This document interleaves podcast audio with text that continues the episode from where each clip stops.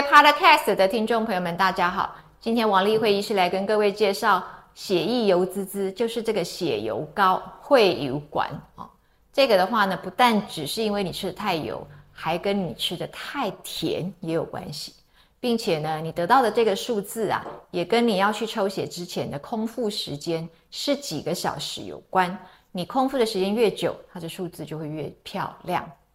首先，我们来了解一下这个会油，它真正的正式医学名词是叫三酸甘油脂，我们又可以称它为中性脂肪，也就是在我们血液当中循环的这个脂肪含量。那我们今天所讲到的这些呢，不包括胆固醇，我们只纯粹针对中性脂肪啊，就是三酸甘油脂来讨论。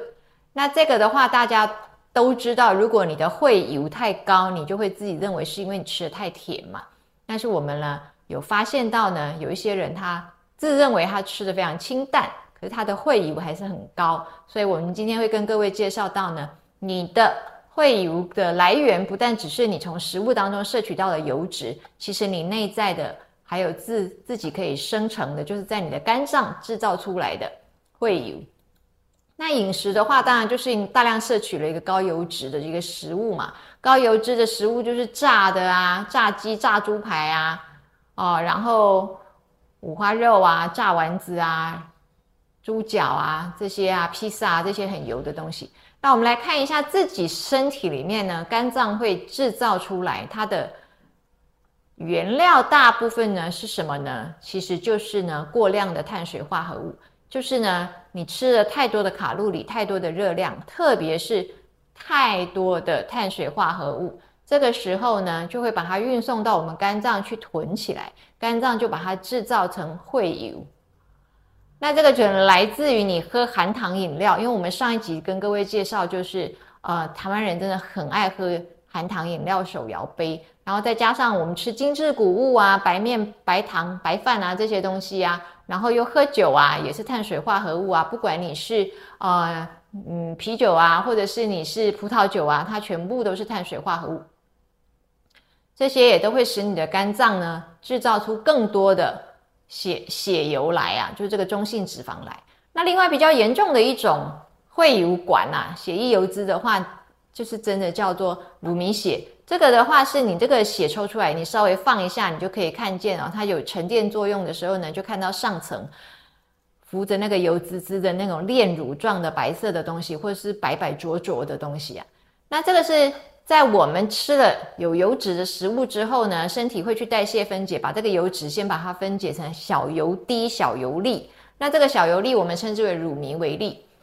那太多的时候呢，你的身体没有办法很快的分解完，所以呢，它其实可以在身体里面存在十个小时。这个乳糜微粒是一直在的哦，直到你的啊身体把它清理掉之后，你的血液就会恢复清淡。这样，那如果这个情形啊。在你抽血捐血的时候呢，被这个捐血中心发现的话呢，他就会把你的血丢掉，因为你这个乳糜血是没有办法用的。那既然我们讲到说，呃，这个脂肪啊，这个血液里面的血油，它跟你空腹的时间的长短有关，就表示呢，它是一个非常短期的数字，就跟空腹血糖一样，它是一个短期的数字。其实呢，你这次。空腹抽血是这个数字，下一次空腹抽血可能就另外一个数字。你今天吃的油一点，你去抽血是这样子；你下次吃的不那么油，你去抽血是另外一个样子。或者是说呢，你今天饿久一点，你才去抽血，它就会数字看起来比较漂亮嘛。所以我们就建议各位，如果是要去捐血的话，最好是超过十个小时以上。你空腹十个小时以上，你的血比较不会被浪费掉。因为呢，平均这个捐血中心每个月可以浪费掉两千袋的血，都是因为太油了哦，都是因为乳糜血的关系。那它既然是一个会慢慢慢慢慢慢代谢掉的东西，所以如果你空腹十二个小时或十六个小时的话，它看起来就会非常的正常。那我们来看一下饮食上，就是不是只是这个油炸、油煎、油酥，还有这些牛排啊、高油花的红肉这些少吃，也要建议各位就是酒。也是一个碳水化合物要少喝，然后呢，还有啊精致的谷类啊、甜点啊、饮料啊，都要少吃，特别还要再提到一次，就是水果，因为现在水果的糖分真的很高，所以它也是一个碳水化合物的来源。有时候我们说吃水果啊，甜到简直就比甜水比那个糖糖果还甜。那现在再跟各位介绍有一款呢，它是家族性的高血脂。那么我们现在讲的高血脂呢，就是只针对这个三酸甘油脂，我们不提高胆固醇的那一部分。三酸甘油脂过高，家族性的话，它可以高到五百、六百都有可能哦。有时候它甚至已经节制它的饮食了，它的这个三酸甘油脂也没有办法控制的很好，这就真的是家族性的，因为这是一种自体显性的遗传呐。它主要是来自于肝脏制造过多啊，我们刚刚讲了嘛，哦，它可以是来自于你的摄取过多，或是来自于你内在的肝脏制造过多嘛。那这个遗传性的疾病的话，它就是。真的是肝脏制造过多，它制造了那种非常低密度的脂蛋白，我们称之为 VLDL。另外，它制造了非常多的三酸甘油脂，我们称之为 TG。那这种家族性的遗传疾病，它也会合并高血糖、高血压，还有肥胖。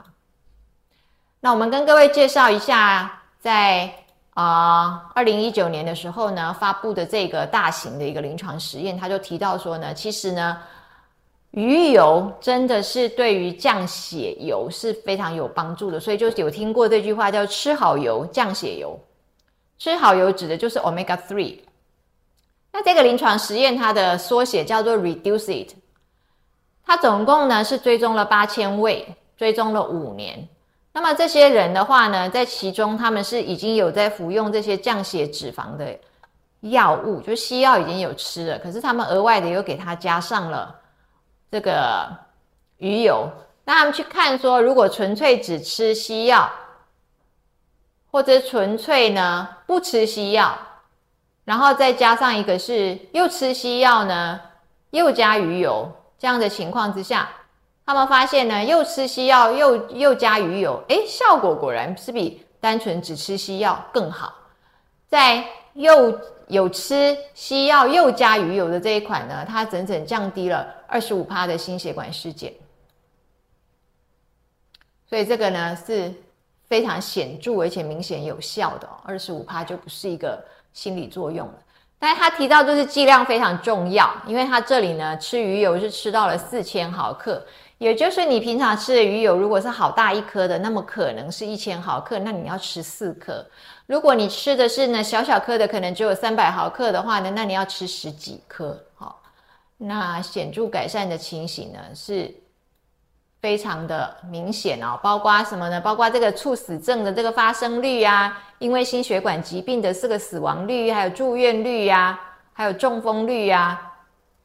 这些全部都把它合起来。改善了二十五帕，所以是显著改善。所以这个再一次证实了鱼油不是没有效。很多人做鱼油实验，觉得说没有啊，没有太大帮助啊，其实是因为剂量不够。好，今天就跟各位介绍到这里。